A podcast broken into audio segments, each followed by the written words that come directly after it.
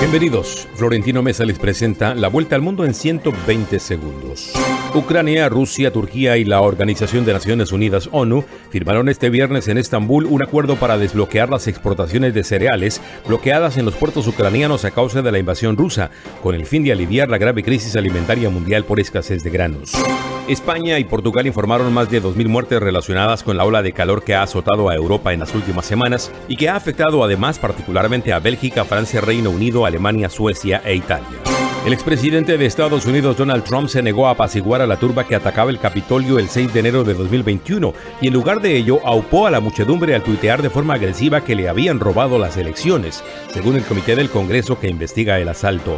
El fiscal general de Estados Unidos Merrick Garland y su homólogo de México Alejandro Hertz Manero afirmaron el compromiso compartido de seguir trabajando para extraditar al capo Rafael Caro Quintero, el fugitivo más buscado por la agencia antidrogas estadounidense DEA. Dirigentes magisteriales y sindicales de Panamá acordaron ocho temas prioritarios que comenzaron a discutir con el gobierno en un nuevo intento de poner fin a las protestas por el alto costo de la vida que estremecen a ese país centroamericano desde hace tres semanas. Solo un 28% de las personas mayores y un 37% de los trabajadores sanitarios en los países de bajos ingresos han recibido una primera pauta completa de la vacuna anti-COVID, indicó hoy la Organización Mundial de la Salud OMS, que renovó su llamamiento a inmunizar a estos colectivos. Un operativo policial en contra de pandilleros en el mayor complejo de favelas de Río de Janeiro, Brasil, dejó al menos 18 muertos en una de las redadas más letales en la historia reciente de la ciudad que ha generado nuevas críticas contra la violencia policial. El Papa Francisco emprenderá el domingo una histórica visita de seis días a Canadá,